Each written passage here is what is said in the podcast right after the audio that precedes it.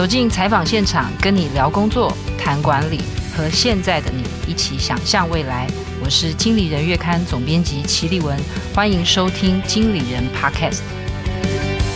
听众朋友好，欢迎来到经理人 Podcast 的总编会客室，我是经理人的总编辑齐立文。时间过得很快哦，在二零二三年已经结束了。那我们可能稍微再回想一下，其实经理人在二零二三年做过一个卖的蛮好的题目，其实是 ChatGPT 哦。然后这个在纸本市场很萎靡的时候，其实是蛮令人振奋的，但是也反映这个 AI 或者是 ChatGPT 推出之后的热潮哦。然后其实也是因为我们。在二零二三年的十一月，举办了一个未来经理人的关于 AI 的论坛哦，所以我去爬书了一下，到底 ChatGPT 是什么时候出现的？然后发现说，哇，其实是二零二二年的年底哦。然后想说，哇，也很快也也过了一年哦。那我想听众朋友应该也很熟悉，在也是二零二三年底刚刚过去没多久。大概有一个礼拜左右，大概每一天你打开社群媒体都会看到 OpenAI 的 CEO Sam Altman 哦，他被 fired，然后又被 rehired，这个是非常戏剧化的那种职场或者是商战的八卦哦。所以我想，也就是说，AI 的热潮哦，其实在过去，我觉得二零二三年应该是最标志性的一年哦。所以我们今天很开心可以邀请到台湾人工智慧学校的产学长。郭秉成，然后我们等一下我会叫他 Benjamin 哦，来跟我们聊一聊这个 AI 的趋势哦，以及呃各行各业的，包括企业也好，或是工作者也好，甚至你是在学的学生，你都想我该怎么驾驭这个 AI 的趋势，或者是我应该如何让它成为我的竞争力哦？那我们先请台湾人工智慧学校的产学长 Benjamin 跟我们听众朋友打个招呼。呃，各位听众朋友，大家早上好。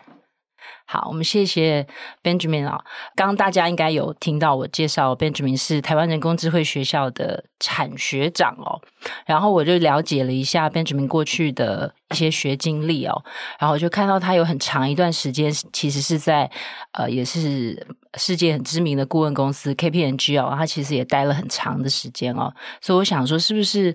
请 Benjamin 跟我们讲一下，你怎么会算中年转业吗？还是说？当时是怎么考虑到说，诶，我要跳到这个台湾人工智慧学校，然后还有就是这个产学长这个职务，我觉得也蛮特别的，是不是？跟我们听众朋友分享一下。好，呃，谢谢立文。那其实这是一个机缘哈，因为我自己本身就是台湾人工智慧学校的校友，嗯，我是第一届的校友，也就是当时还在 KPMG 服务的时候，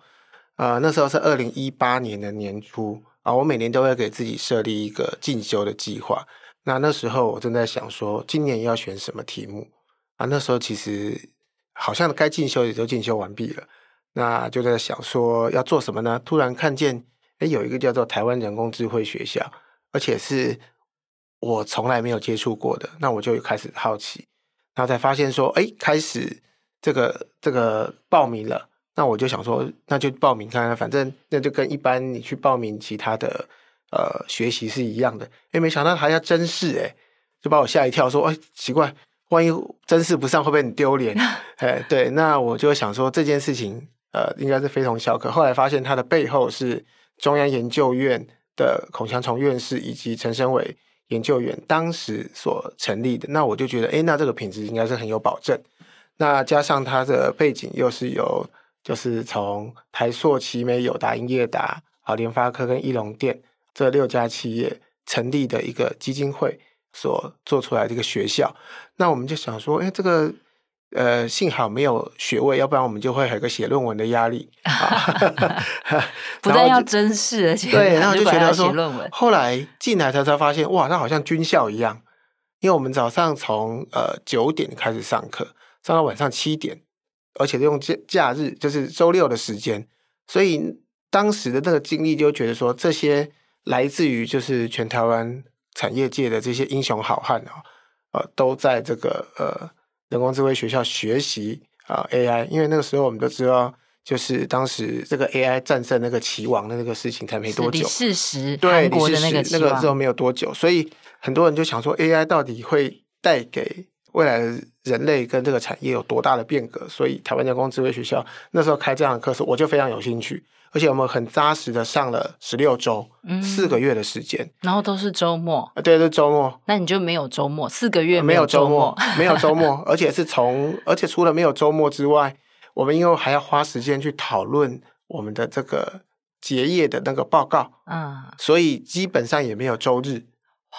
所以就一加一。是，所以我会觉得那个培训是相当的扎实。后来呢，我也因为这样觉得说，这样子的培训其实是对所有产业界人非常需要，所以我也跟我们自己 KPMG 里面的呃服务团队说这件事情很重要，所以我们就从当时我是负责 KPMG 的智慧制造服务，那我们就说是不是能够让这些整个呃顾问部的同仁都能够。接受这样的培训，所以我们就拨拨了一笔预算，然后开始投入在这个呃这个这个顾问人力的培训上面。那另外呢，也因为很认同就是人工智慧学校这个理念，所以呢，也连续的两年啊，我们就这个赞助了这个人工智慧学校的年会。但年会呢，就是呃每人工智慧学校一年一度的大事啊，就会把每年最重要的。关于人工智慧的一些新的议题，还有一些具有影响力的讲者，好，邀请到这个呃年会来上面去做演讲。那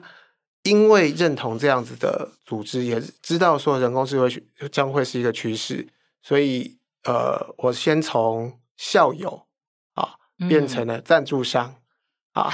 然后呢，也刚刚好，也因为那一年二零一八年那个机会。我因为人工智慧学校的关系，我就发现这件事情真的是跟我当时在执行的这个业务智慧制造有相当大的关系。因为大家如果呃回想倒回去大概六年前的时候，你就会发现说，当时大家在谈工业四点零，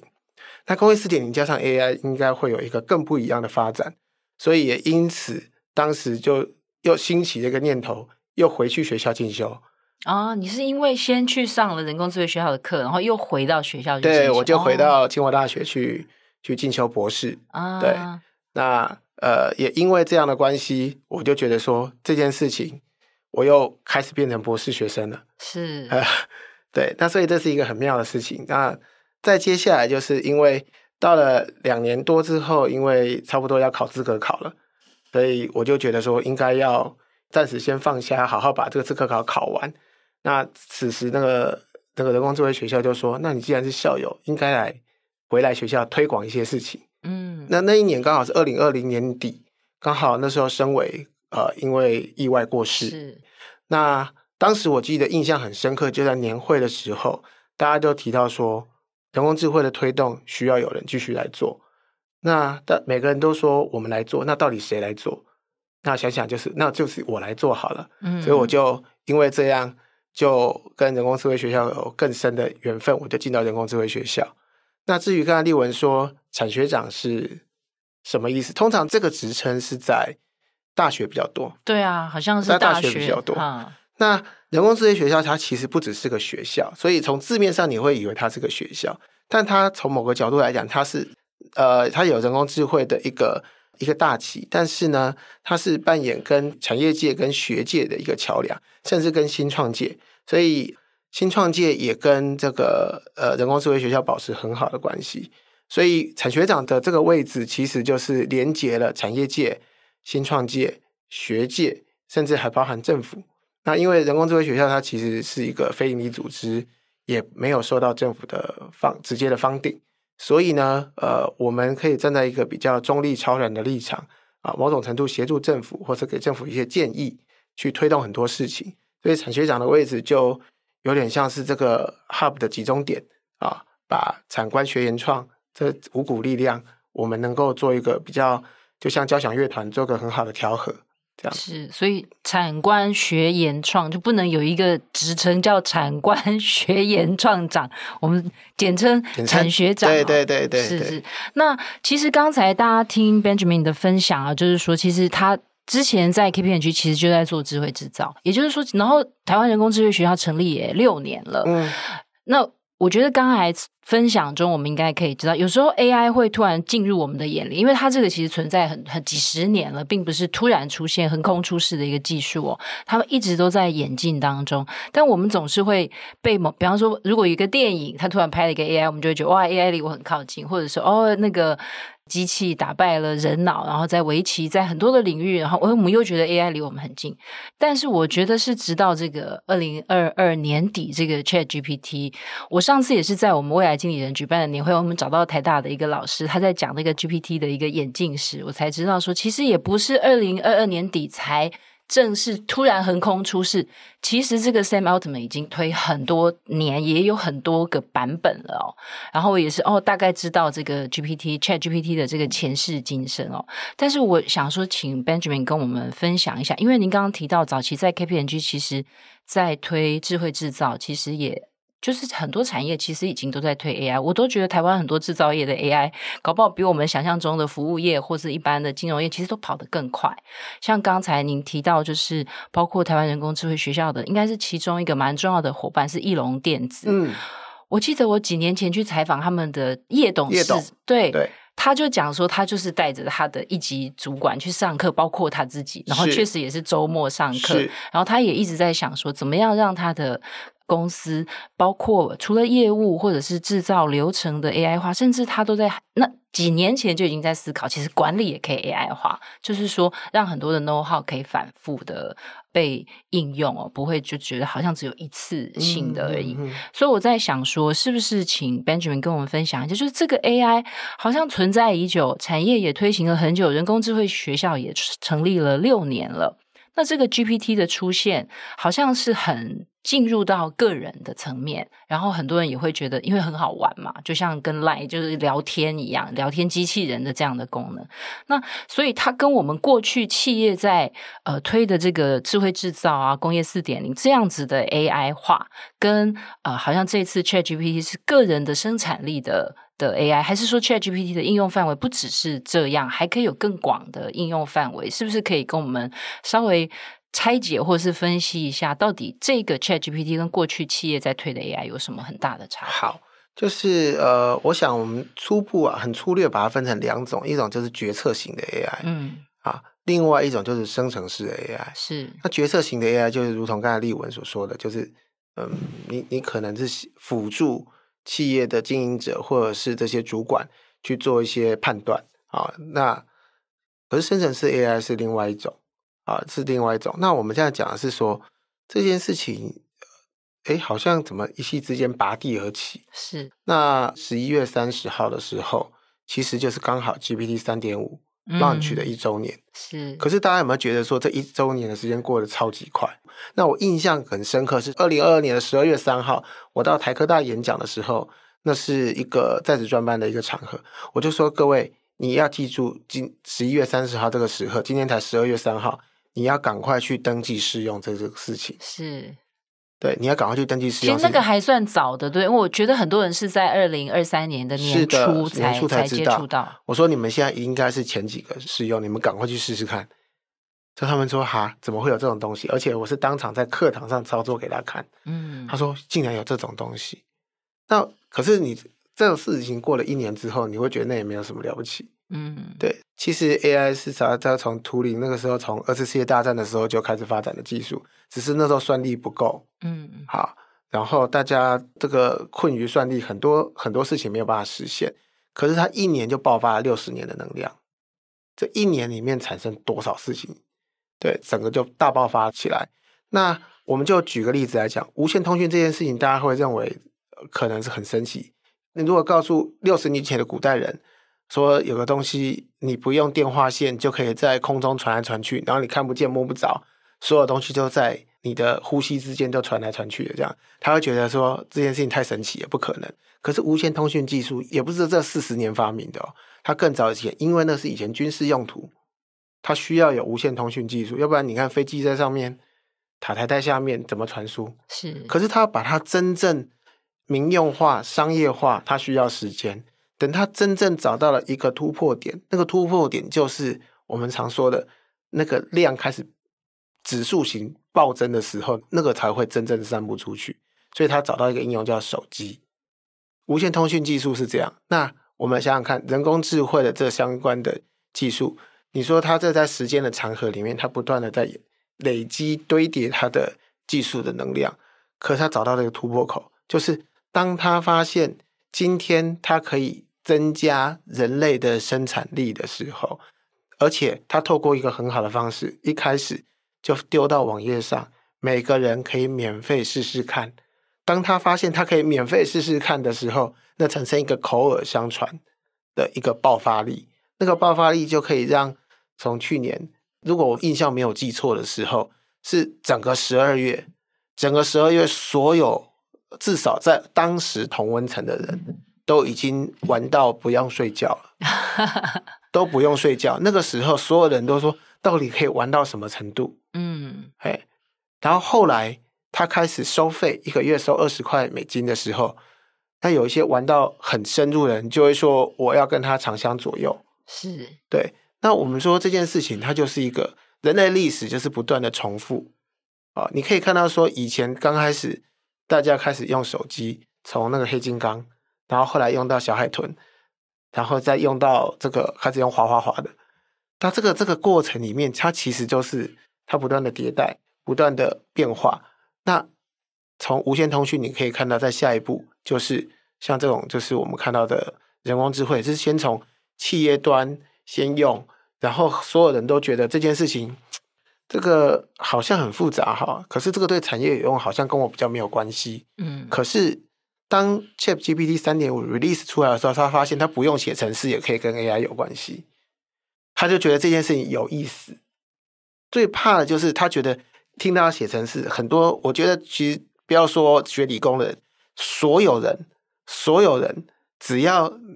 你以前不是念 computer science 的人，你听到写程式就说哦，这个事情啊、哦，谢谢啊，暂时跟我没有关系。另外一个世界的对，另外一个世界的事情。可是你发现，你只要敲键盘，他就可以开始跟你对话的时候，你就会觉得哎，有意思，这好像可以跟我有关系。好，大概是用这样的模式去演绎这个这个情况，就是。因为 local-nocal 的这件事情其实是非常重要的，好，是，所以也就是说，这个 ChatGPT 出现之后，可能确实让很多人觉得说，哎，我好像可以，就是说，因为刚才呃 Benjamin 提到，就是 no code 不用写 code，对不对？或 low code，就是你只要很很极少数、极低限度的的 code，你就 coding 你的技巧，你就可以可能驾驭 AI 哦。那我接着想要问，就是说。因为我觉得像 Benjamin 当时是可能原本的专业领域是，就是说可能有一个部分是智慧制造，所以你觉得说，诶，我是有需求，对不对？我想要去了解这个，进一步的了解 AI，所以你参与了台湾人工智慧学校当时的课程。然后，但是我在想说，就是你自己感受到，就是因为其实一定也常常有很多的企业他会说，诶，我要让我的主管，甚至可能是 CEO 带头就来上这个人工智慧学校的课程。就是说，那你感受到他们过去六年来想要上的课，或者是那个焦虑、那个急迫感，跟现在 GPT 出现之后，你有感受到，比方说，哎，我们要来报名的那种，比方说，呃，询问度啊，或热烈度都会提升，或者是说，他们想上的课，或者是觉得应用的范围也好，可能在组织里面的功能也好，或者是组织以外的各个产业，他们可能来询问的，你觉得你有没有感受到，可能有哪一些异同？有，其实有蛮大的差异哦。就是在二零一八、二零一九的时候，嗯，那时候蛮多来上课的人啊，都是属于像我这样子，嗯，有兴趣，他是属于个人有兴趣来的，嗯，啊，当然也有少部分像友达光电，他们是整个公司公司派，有有计划的送训啊，但这个部分呢，相对来讲，就是送训的是占少数，嗯，而反而是这个。像我们这种就是个体户，觉得有兴趣的人非常多哦，所以比较早期，二零一八、二零一九都是个人有兴趣，对对对对对对。那现在反过来，嗯，现在反过来，反而是企业他看见这件事情非常重要，他觉得如果企业自己弄不清楚，或企业没有这样的理解跟认知，或甚至素养的话，他们会觉得有一种不安全感，他们就会。有有计划的送训，现在是变得是这样子，是对。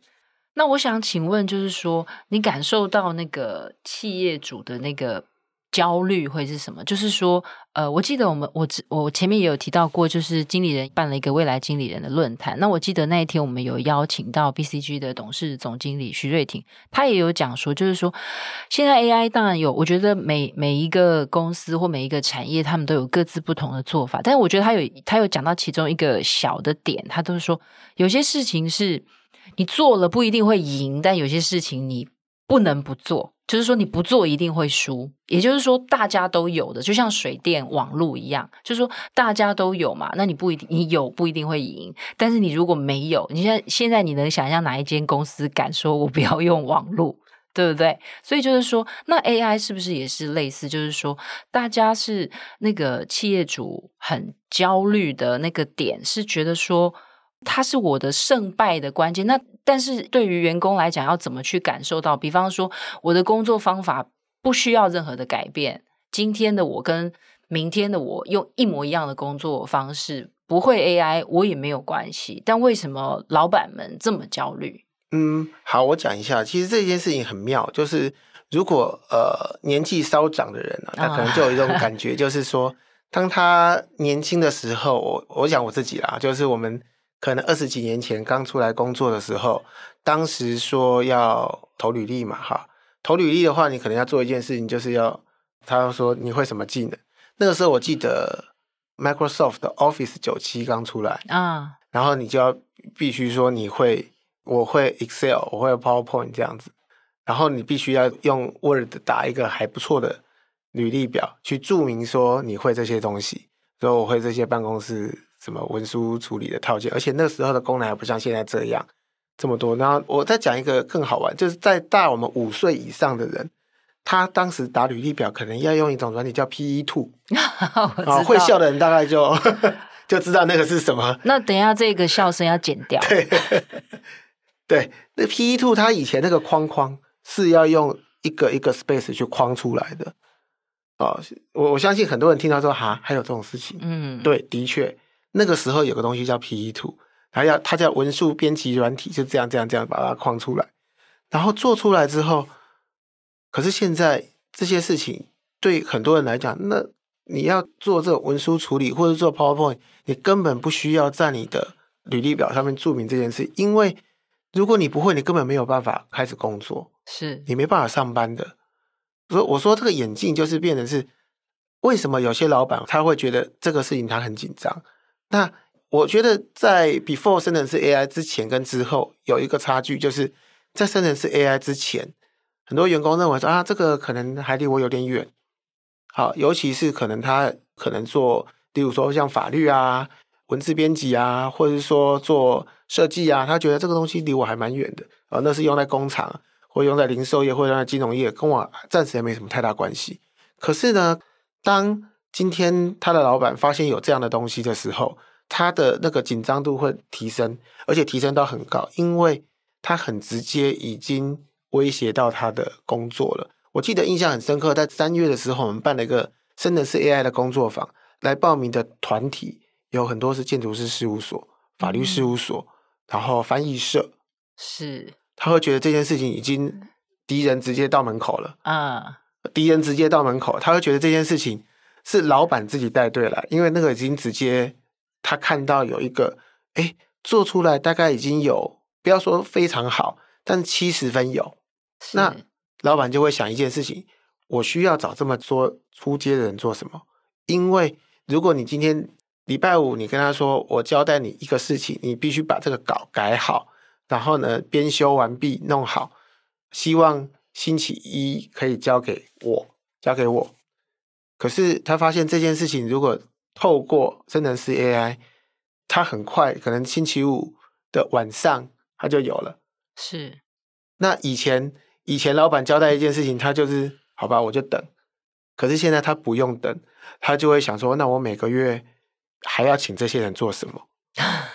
他就会去想这些，因为直接真的有很多的企业，这应该说不管是中小企业的，他觉得说我这些事情。其实很多事情，我就当做最后一个 gatekeeper，我就看最后的品质就好。如果今天它出来的品质，我只要稍微做一下 minor editing 就可以，那中间这些长期的 process，以前我交给一个人、两个人，他要弄了半天，然后翻来覆去，这件事情他就可以解决了。他就会去思考，他以后的所经营的公司的形态要不要做一些调整。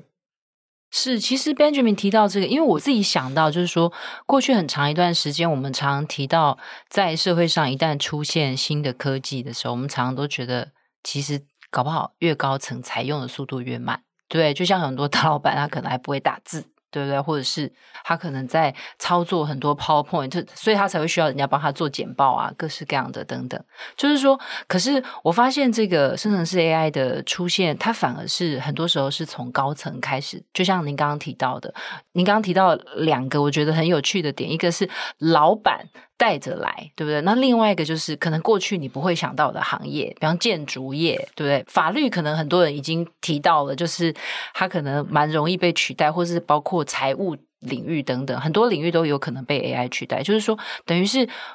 更多的行业感受到 AI 的威胁也好，或者是帮助也好，然后再来就是高层他们其实明确的感受到。那我在想，就是说，其实我觉得倒未必是说老板想说哇，那个 AI 可以做的事。那比方说，像我们自己有时候，我们以前很仰赖同事去搜集世界各国的外电，嗯、然后那他来翻译。媒体业有一部分在做这种 information gap，就做这个落差，我赚这个落差的财嘛。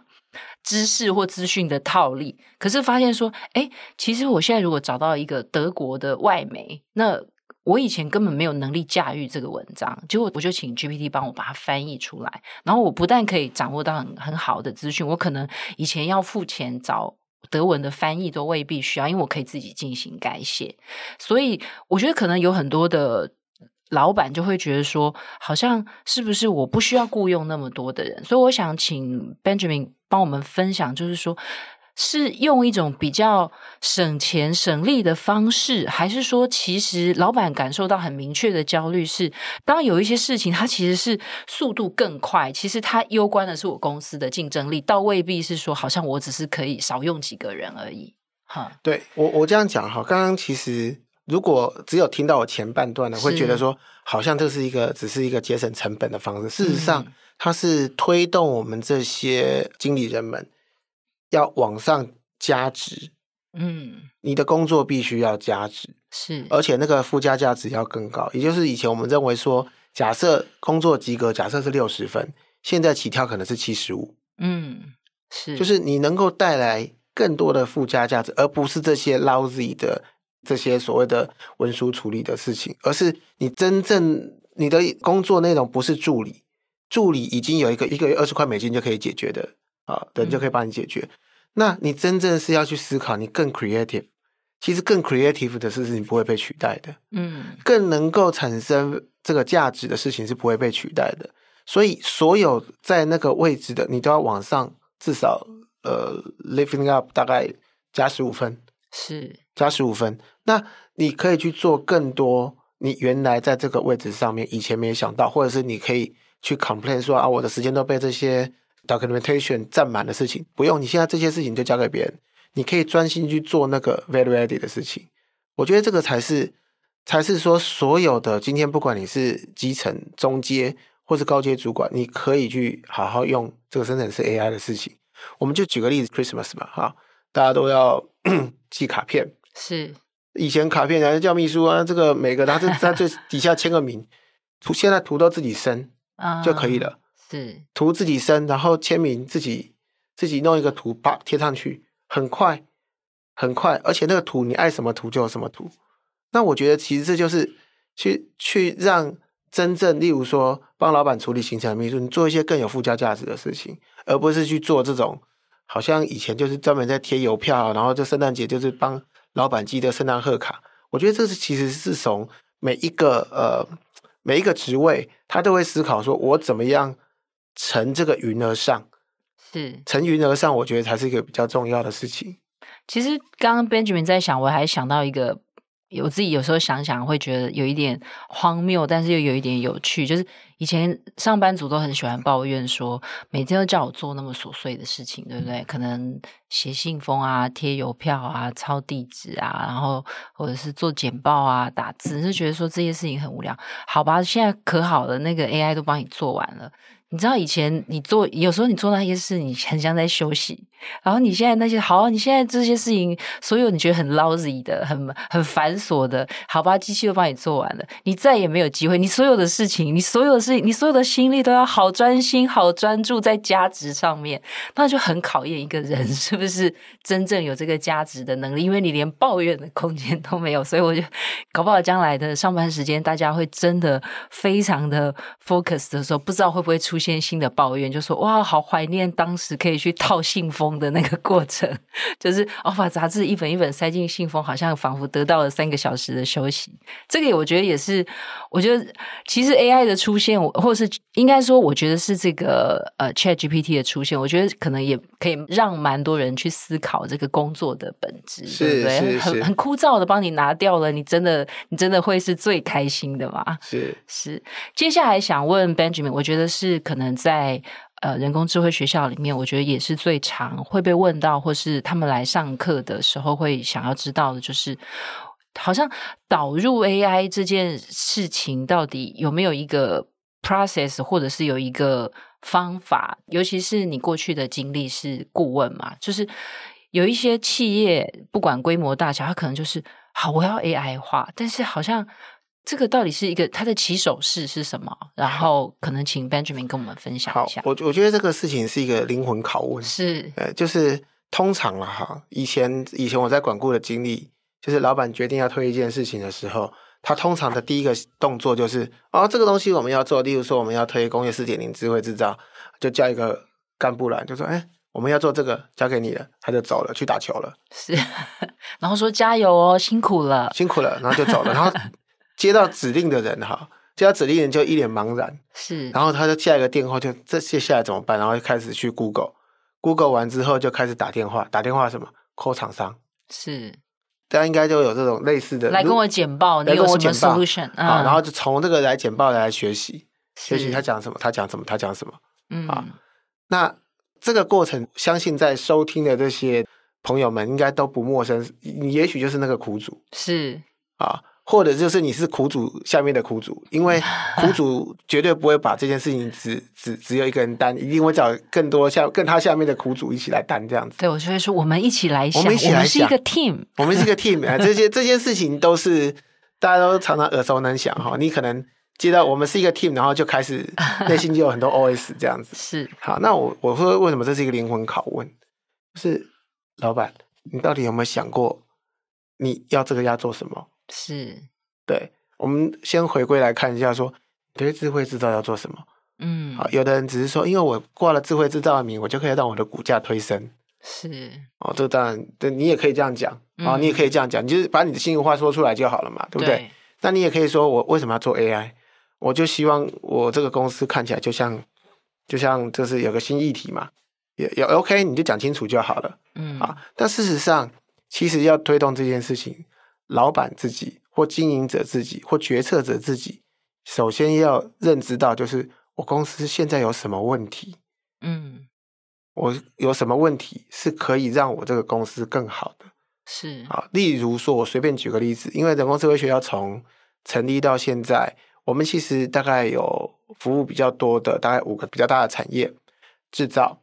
金融、医疗、零售跟流通。好，大概是这样。零售跟流通其实，呃，严格来讲，你可以把它算成一个也 OK。是。那你可以看到说，大概以这四个产业来讲，制造跟医疗，它为什么要做这件事情？嗯。或金融，其实某种程度它是刚性需求啊，它是刚性需求。因为你如果是当现在少量多样，然后又这个呃少子化，少子化，你很多事情真的没有办法完全第一个靠人，而且现在变数太多。嗯，好，黑天鹅有一只是飞来。是，现在以前黑天鹅是一只，现在是成群结队飞来。啊，那你可以发现说，企业的决策者再也没有办法靠自己原来的经验去决策这么多事情，是他会左支右绌，所以他需要人机协作，透过人工智慧的方式来帮助他解决一些问题。嗯，例如说，很多老板在关心的事情，不见得只有工厂的事情，他会说：“我的订单什么时候会来？我们的销售预测到底准不准？因为这会影响到我的备货备料，好，甚至会影响到我什么时候要招工。可是。”当他发出那个讯号说他导入 AI 的时候，其实那是背后他应该很细部的去思考，说我企业到底现在有哪一些让人家觉得让我自己觉得很痛脚的地方？是，就是业务每次在跟我报 sales forecast 的时候，每次都不准，嗯，导致我整个工厂备料备很多，然后就备料的时候会影响什么问题？可能备不准的时候就库存，库存一多。那个你的财务报表上面就不好看，是每次在那个董事会或者说在股东会上一报，哇，存货这么多。那事实上，其实回到最根本点，还是在管理上面的问题。嗯，所以很多时候老板以为这是技术，事实上不是，这是在经营层面上的问题。所以为什么从顾问的角度来看，我常常就是回到我们本行，我们都说，那我们就先把你的财务报表摊开来看看嘛。嗯，你的财务报表上面到底有哪一些是我们会觉得好像可以更好的地方？从这个地方钻进去，就可以去拓展出你到底有哪些是可以透过 AI 去解决的。是，其实 Benjamin 讲的就是，我觉得就是 start with why 嘛，就是说很多时候就是哇，一一并不是说我感受到是一个热潮，所以我就一定要去追。跟随哦，像我记得我们经理人月刊，还有数位时代，我们公司的另外一本杂志，还有跟人工智慧学校，我们有进行了一个二零二四的职场学习趋势的调查。那我们出的一份报告，这报告蛮厚的，五十几页，企业如何帮助员工学习，还有导入落实 AI 哦。然后在里面其实就有提到一个公司的例子，他就说，其实。并不要为了导入 AI 而导入 AI，因为有一些有一些事情，其实它原本的技术就已经做的甚至比 AI 还好。所以我觉得刚才那个提醒还是重要的，就是说 AI 是很热没有错，但是呢，你的公司是不是真正的需要？因为我觉得其实很多人的难题是他不会问问题。他不知道我需要解决什么问题，所以也许从财报是一个好的角度。还有没有别的方式？就是说我怎么找出，就是说我其实真的需要，或者是您刚刚提到，比方说医疗业是刚需，或是制造业是刚需。除了这种少量多样，或是高龄少子化，就比方说像医疗业，他们这个刚需是存在在什么地方？也许可以协助其他的产业去思考，就是说为什么我需要导入 AI？到底它可以解决我什么问题？我想医疗业其实是我其实台湾医疗业是一个非常辛苦的行业了哈，就是说台湾医疗品质相当好，嗯，可是那是靠着医护人员的血肉长城堆起来，对，而且是最顶尖的人才都在医疗业，对对对，那他真的非常的辛苦，是。可是你在这么辛苦的情况之下，还要维持这么高的医疗服务品质，坦白说，我们都很担心这艘船会不会哪一天就这样子崩解，嗯，因为。当所有的这些医护人员，他觉得他再也撑不下去的时候，他就离开。可是，如果 AI 可以协助他们，好，例如说在病历上面，在这个呃护理师在查房的时候，他到了每个病床前面，他有一个 AI 的一个辅助工具，在他的护理推车上面帮助他做这件事情的时候，就我们刚刚讲嘛，有一些很 lousy 很重复性，嗯，但是又希望能够。加快那个效率跟速度的，帮助这些护理人员会不会更好？会。是。那或者是说，在一些医疗影像的判读上面，有一些需要会诊的。以前，呃，例如说糖尿病好了，糖尿病一些比较严重的患者，他会产生这个眼睛会渐变失明。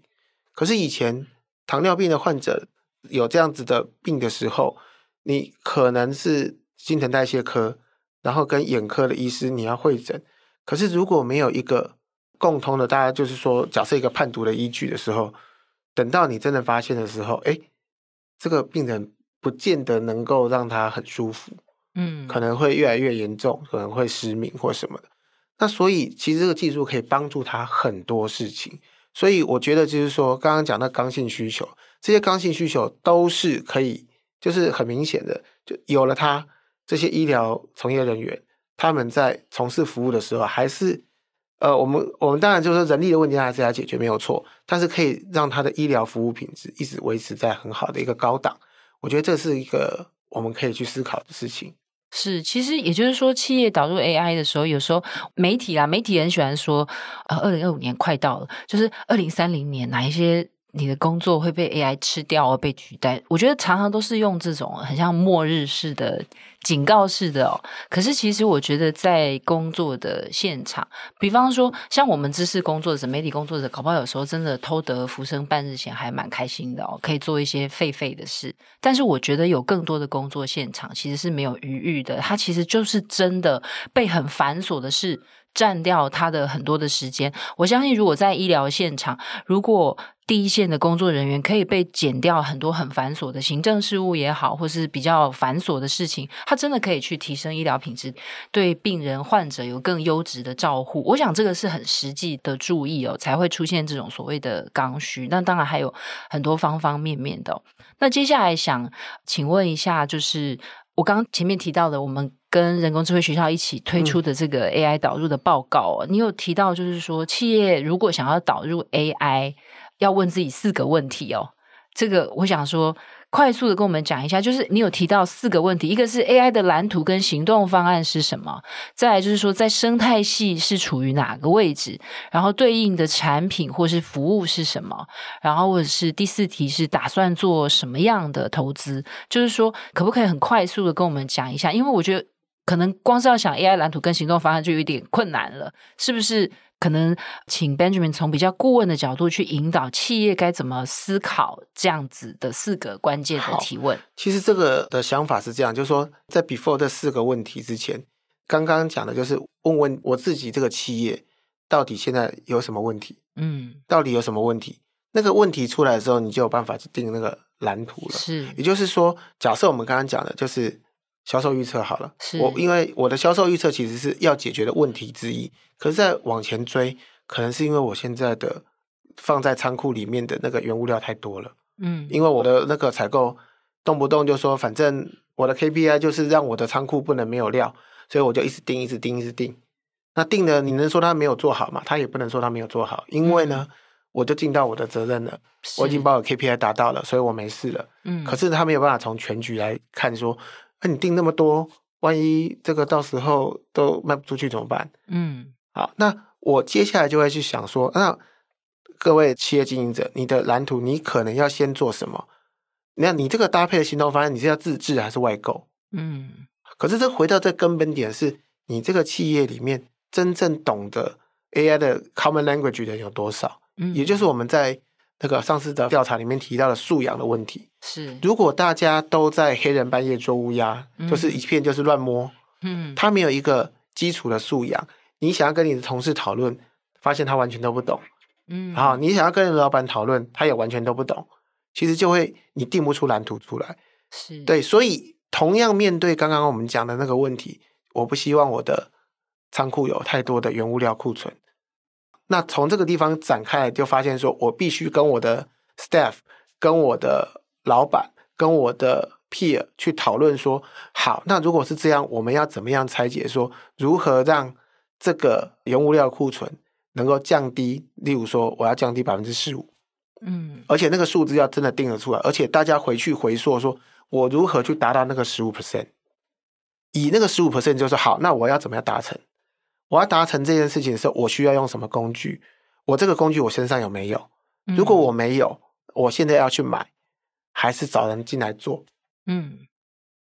所以其实是有一个明确的命题很重要。对对对，对，那个命题很重要。我发现很多人在定所谓的蓝图跟方向的时候，嗯，定那个数字，有的人是用喊的，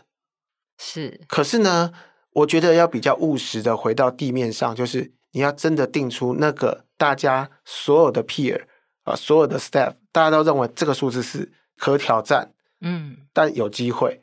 是。然后呢，定出来之后，我们需要用什么工具去达到它？嗯，你的蓝图跟行动方案就会出来。那接下来就是说，你在生态系的什么位置？也许我就是个 buyer，嗯，我没有办法，我自己知道我没有那么多的，如果是中小企业，我没有那么多的资金跟雄厚的知名度去 acquire 这样子所谓的 AI 科学家或资料工程师进来，我知道我没有办法。嗯，那我很清楚知道我就是个 buyer。如果我是个 buyer，我要做些什么事情？最重要就是我不能被骗啊！是我必须，我不，不要买贵了，我不要买贵了，我不要买错了，我不要当一个只是在底下听简报，但是听了半天我都不知道他们在讲什么的人。嗯，我是不是应该学习？是。好，我先确定我。那如果我我是一个有能力自己开发的，就像我在前面的调查就说，企业的假设有一百题问题，好了，有八十题问题是可以透过工具解决的。嗯，其实你这家公司跟我这家公司，其实遇到问题差不多啊。这个人什么时候要离职？嗯、离职率的预测是啊，或者是说呃库存准不准？大家都差不多。嗯，可是有百分之十五的问题是比较复杂的。是是需要比较跨部门协调的，好，是需要稍微大一点的，那可能就需要跨单位合作。也许你可以寻求跟外面结合，好，例如说跟学校老师合作，或找这种做专案的团队进来帮你做，这样就占了多少？八十十五 percent，最后只剩五趴。是这个五趴就是非常 sensitive 的东西，嗯，那个可能你得自己做。是你用这样子八十十五跟五，你可以区分出来说。我公司现在这假设一百题问题，我要怎么样去做我的 allocation？是，我去做我的分配，然后你就更清楚知道我在生态系的什么位置，我要怎么跟他 match？是，对。那接下来就会提到，就是说，那我对应的产品跟服务，我要运用 AI 推动，我要加值我的产品服务，还是只是说没关系？这个是我，例如说在访谈里面提到的台中经济这边就提到，就是说很多人在提到智慧制造，想说。机械设备业做最重要就是预防、预知、保养。可事实上，他们在卖设备、在卖军火的，他们最 care 的是他们的客户所加工出来的品质好不好？是，他要 deliver 的是这个讯息。嗯，而如果只是其他要卖 solution 的，是跟他说，你就是应该做预防保养啊，因为你是做设备的。嗯，那你就去做设备预防保养。可是，是不是这件事情要看你做的是什么设备？那这些做什么设备是谁知道？只有你自己知道，是只有你企业经营者知道这件事情。好，那最后是说你打算做什么样的投资？讲了一堆，就说哎，你想要买房子很好，你想要买在哪里啊？我想要买在大安区啊，或者买在台北大巨蛋旁边。是哦，那你打算出多少钱？嗯，哦，就大概两千万。哦，那不好意思，就别想了，就别想了。就是我觉得这是一个很公平的事情，是就是说很多的企业经营者他可能有很大的。理念理想，就是说，哎，那你打算第一年投多少钱？然后我就想说，先花个两百万，哦，那可能就没有办法。是啊，我觉得这件事情就是，你有你的蓝图，就是你的指南针，然后呢，你有你的，你看到你生态系在什么位置，你就不会迷失你自己的方向。再来，你要推动什么样的产品跟服务，就代表说，你今天打算带着什么样的武器往前走。嗯，好，然后最后你打算做什么样的投资？就是，那你今天。这个预备带多少粮草在身上？是，我觉得就像是一个探险者，嗯、啊，一个旅行家，你要去某地，你去日本，你可以花这个一个星期七万，你也可以花一个星期七十万，看你怎么玩。是，其实这是一个蛮好的提醒哦，这四个点，而且其实我觉得刚才 Benjamin 讲到很多，其实很多公司搞不好面临，假设你是金融业，说不定你。跟你的同业其实都已经有很类似的问题了，然后当然也会有百分之五那个你自己很公司很 specific 的需求或是问题。我觉得用这种可能八十十五五，我觉得这样自己去做一个鉴别哦，可能最重要的是，搞不好其实先找到一个小小的题目，开始试着去做，就是这样子。对对对，不要一次就想说我要全面的 AI 化，是那。最后一题想问 Benjamin，就是说，因为你刚刚提到，就是说现在算力跑得很快，那我们这个人力有时候，比方说我公司我想要提升啊，你刚刚也有提到，就是说，哎，老板说，哎，好，就算老板那个很有概念，就是我们来推一个减少库存或是精准的销售预测，我们来推这个小的专案，然后你。这个同人间开始要，哎，我好像还是从零开始啊！我又不会 AI，我也不会这些模型，我也不会这些 coding，我也不会这些算式。那这种人才的培养，总不会答案都叫我们去人工智慧学校上课吧？就是有没有什么方式？呃，我觉得可以思考一件事情，就是说，素养这件事情，其实你可以透过很多的管道去学习。其实如果真的有心学习，不管你是在 YouTube 上面，例如说像那个那个李宏毅老师，他就有一个很完整的一个课程，是啊，或者是说现在有很多市面上有很多书籍，它基本上会让你培养一个素养。但是呢，你的能力是不是有到那边，其实是需要被 certified 的。是，所以人工智慧学校从二零二四年开始也会推所谓的人才能力认证，也就是说。你学习有你学习的管道，你的学习管道非常多。但人才能力认证，我们就基本上就分成三个等级。从素养级，基本上就是你不会被骗，讲讲白基本的概念，基本的概念。他那个观念就有点像是全民英检一样，全民英检或多益一样，哦、是就是你有基本上沟通的能力，好，基本上了解 AI 的能力，你基本上这样类比。然后呢，在下一个等级就是你有实做的能力，是啊。然后呢，我们。第三个等级就是你真的有能力去管它，也就是用 AI 做 AI 跟管 AI。嗯嗯。啊，那我觉得大部分一样，我们刚用百分之八十十五跟五，百分之八十人大概都是用，是百分之十五的人是做，嗯，最后百分之五是管。是，我觉得用这样的模式来诠释，就是说你看看说你自己要学到什么样的程度，然后你去经过一个认证，好，嗯、那你去认认证，就说哎，基本上我有这样的能力。是我这样的能力，我可以去执行很多的事情。那我在跟我的 peer 在沟通的时候，就是哎，基本上你也过了，你也过了，所以我们在谈这件事情是没有障碍。所以等于是说，人工智慧学校比较像是你们提供的，就是说，可能我将来我是属于用户的人，我要学会怎么用，然后或者是说我要怎么可以到管理这样子的，你们都有相应的课程，用、啊、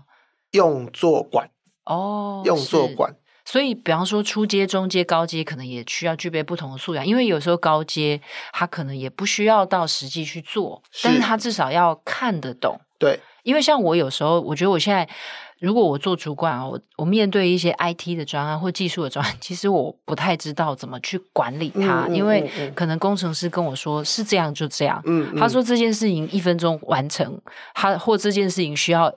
一个礼拜完成，我都只能信任他，因为我无从判断。我们从二零二一年跟二零二二年开设董总专班的课程，是我们董总专班课程完全不教 coding 啊，那也没有什么十六周，就两天，是用案例的方法啊来告诉这个企业的决策层，嗯、就是这些案例是你可以参考的，是。然后呢，这些案例是你可以去触类旁通的，你可以去想说，哎，那这用在我的行业，用在我的职场上面，它可以怎么用？透过跟你一样都是这样子的非常高阶的经理人，甚至 CXO，他觉得哎，我可以怎么样继续往下做？是对，那。我忍不住想到一个，就是因为你刚刚有提到这个 certificate 这件事情，所以会不会有一天我履历表上面已经要开始，诶，就像我现在要写说我会 Photoshop，对不对？我会什么 Illustrator，这个都是我以前自己在出社会的时候从来都没有 出现过。以前会 Word、Excel 就是基本的，现在其实现在的年轻工作者他们会具备的那种电脑或 IT 的技能都很多元，会不会将来其实这个 AI 的 certificate 也很重要，或者是说可能才。学长自己觉得，因为 AI 实在进步的太快，这个算力跑得太快了，就是将来真的没有 AI，真的会输得很惨嘛？呀，它就像是英文，就像英文一样嘛。你现在跟哪一个家长说，我觉得英文不重要，那个家长一定说这个人是这个人有问题，远离他一点。是，那其实 AI 也是要像就像这样，就是说它就像是一个。一个很基本的能力，嗯，就是说你不用真的是每个人都会 coding，但你有 coding 的思维很好，但是你 coding 能力是不是很强？其实一点都不重要。是，你要好好的运用这个工具，让你在这个职场上面更加值，甚至是说，就算你不是在这个自己去上班，你变成你是一个企业经营者，你在跟你的客户沟通的时候，你们的这个语言是接近的，嗯。我觉得这件事情很重要，就是它就是一个，就像基本能力一样，就像英文，就像英文这样子。嗯，我们今天很感谢邀请到台湾人工智慧学校的产学长郭秉成 Benjamin 来跟我们一起聊一聊这个 AI，特别是生成式 AI 哦，从二零二二年底出现到现在，我觉得对全世界的。工作者还有组织所产生的冲击哦，那我们也一起展望未来。其实真的，他可能将来